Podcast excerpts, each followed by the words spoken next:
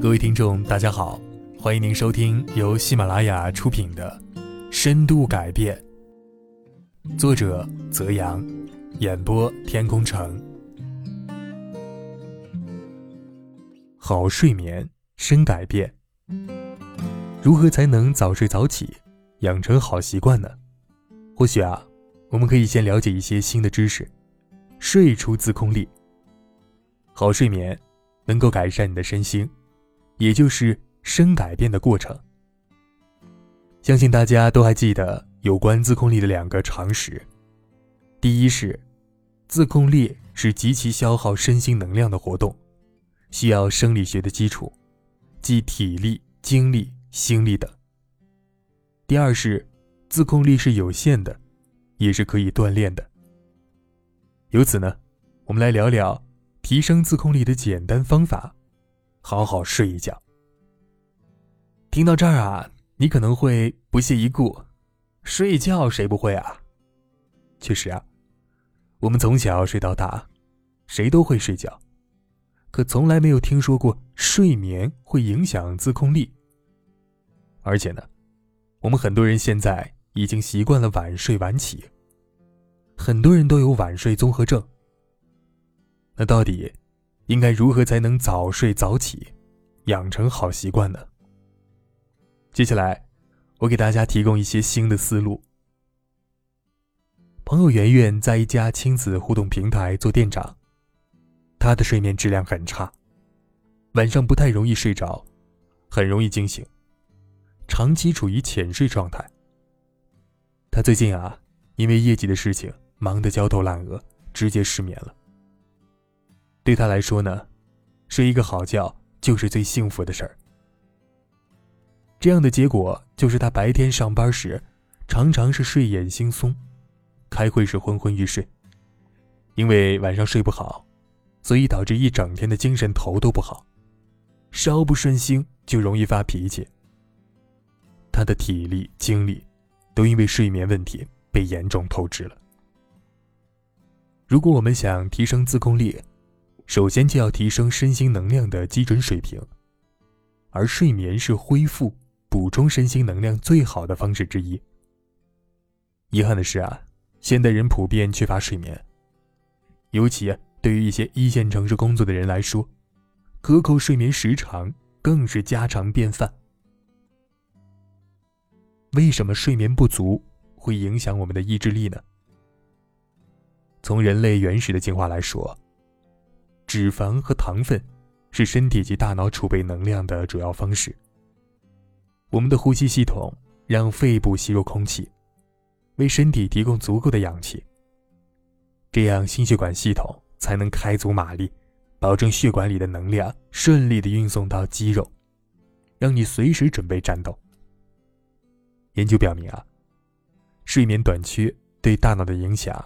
和轻度醉酒是一样的。要知道，在醉酒状态下，人们毫无自控力可言。因为睡眠不足会影响身体与大脑对葡萄糖的吸收，细胞无法从血液中吸收葡萄糖，所以能量不够，人也会更加疲惫。同样，负责理智判断的大脑前额皮质也需要能量。能量短缺会造成严重后果。前额皮质受损了之后，就会失去对大脑其他区域的控制。一般来说呢，它能让报警系统安静下来，从而帮你管理压力、克制欲望。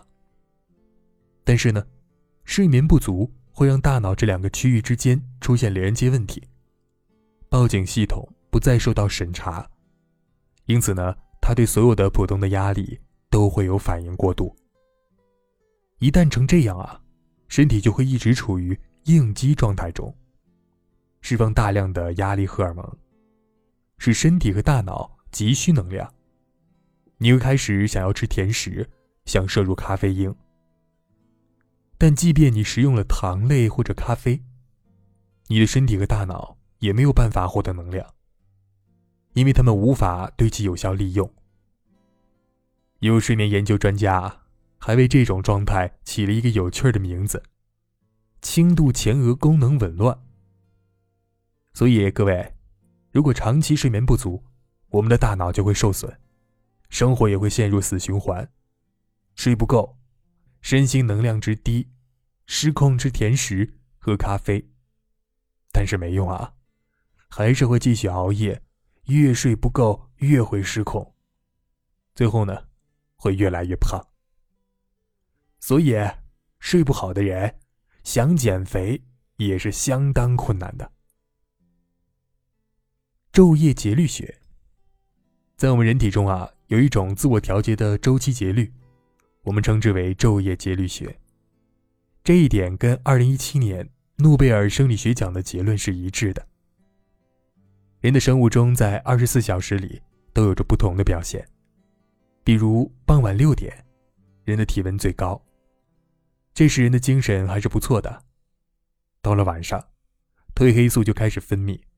人体体温降低，生物钟就会自动调节到睡眠状态。如果继续熬夜呢，不仅会打破人体生物钟，令人变丑、变胖、变迟钝，大脑还会开始吞噬自己，疾病也就会接踵而来。在《自控力》一书当中，作者凯利也不厌其烦地提醒着我们：如果你每天睡眠时间不足六个小时，那你很可能呢，记不起自己上一次意志力充沛是什么时候了。长期睡眠不足，让你更容易感到压力，萌生欲望，受到诱惑。你还会很难控制情绪，集中注意力，或是无力应付我想要的意志力挑战。在我的班上啊，总有一群人很赞同这个观点，那些人呢，就是刚成为父母的人。如果你长时间睡眠不足，你就可能在每天结束的时候觉得很后悔，后悔自己又屈服于欲望了，又要把做的事儿拖到明天。最后你会感到羞愧难当，内心充满了负罪感。很少有人不想变成更好的人啊，但很少有人会考虑怎样才能休息的更好。听到这儿。你应该对睡眠与自控力之间的关系清楚更多了。那么，对于长期克扣睡眠的人来说，有哪些方法可以帮助自己恢复自控力呢？下面啊，我和各位分享几种方法。第一，记录自己睡前都在做什么，情绪怎么样。最近，好朋友田大大成了我的睡眠监督人，他每天都会郑重的提醒我。距离期望睡着的十一点还剩多少个小时？距离期望睡着的十一点还剩多少小时、多少分钟？这让我不禁生出了紧迫感。尤其是超过十点后，我也开始计算时长，然后看手头还有哪些事情，是否能在睡前做完呢？记录了几天睡前未完成的事项啊，我发现事情真的太多了，很多时候是做不完的。于是就在睡前补，但这样却让我非常焦虑。于是大脑就启动了身体内的交感神经，整个人都处于亢奋状态。这个时候啊，本应该是主管平静的副交感神经主持大局，但由于生物钟已经颠倒了，于是就逐步的落入了恶性循环，难以挣脱。晚上死活睡不着，早上怎么都起不来。这让我对时间的流逝和自己的情绪状态都产生了警觉。好在啊，我决定改变睡前工作的习惯，提高工作效率，并在睡前写日记。总算是做到了有规律的早睡早起，这让我获益良多。而我的另一位朋友平平的先生听了我的分享之后呢，开始在睡前写日记，记录一天做了什么。想了什么，还有睡前的感受。连着写了一百天，平平跟我反馈说，他的先生原本睡前总是唉声叹气，担心各种事情，难以入睡。好不容易睡着了，又要说梦话。但是啊，在他开始写日记之后，他好像把心事都丢给日记本了，放下手中的千斤重担。现在睡的是又沉又香，白天的情绪也好了很多。第二是补觉，即使你不能每晚都连续睡上八个小时，做一些小的调整也会有明显的效果。研究表明啊，一个晚上的良好睡眠能够帮助大脑恢复到最佳状态。如果你已经连续一周都晚睡早起，周末补个好觉，能让你恢复意志力。有研究指出呢，每周只要睡几天好觉，就能帮你储备能量。这样就足以应付后几天的睡眠不足了。还有一些研究表明啊，检验睡眠质量最重要的指标，其实是你连续清醒的时间。即便是你前一晚没有睡好。打个小盹儿，也能让你重新集中注意力，恢复自控力。你可以尝试抽时间补觉，哪怕是午后打个小盹儿。这些策略呢，都有助于减少睡眠不足带来的危害。第三呢，通过早起倒逼早睡。前文当中我说过啊，我的朋友田大大习惯了晚睡晚起。虽然这样看似呢。让他可以利用的时间增多了，但是他实际上搞的生活工作是一团糟，身体也出了问题。后来呢，他花了一年的时间养成了早睡早起的习惯，每天晚上准时十点睡，早上五点起。这样规律的生活让我是好生的羡慕啊。田大大养成的习惯方法，就是通过早起倒逼早睡，同时做记录。一是写睡眠日志，二是早起写日志。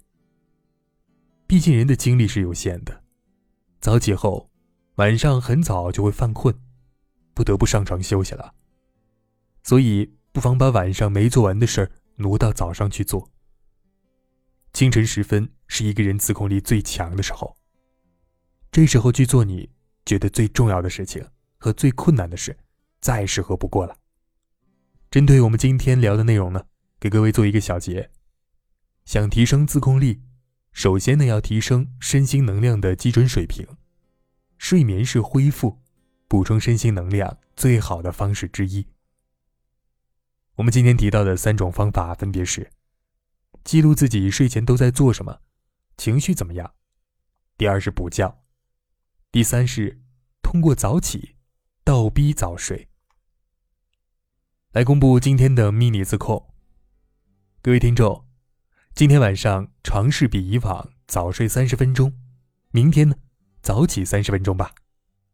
欢迎各位在今天这条音频下方留言，写出你的体验和心得，写下来才是你的啊。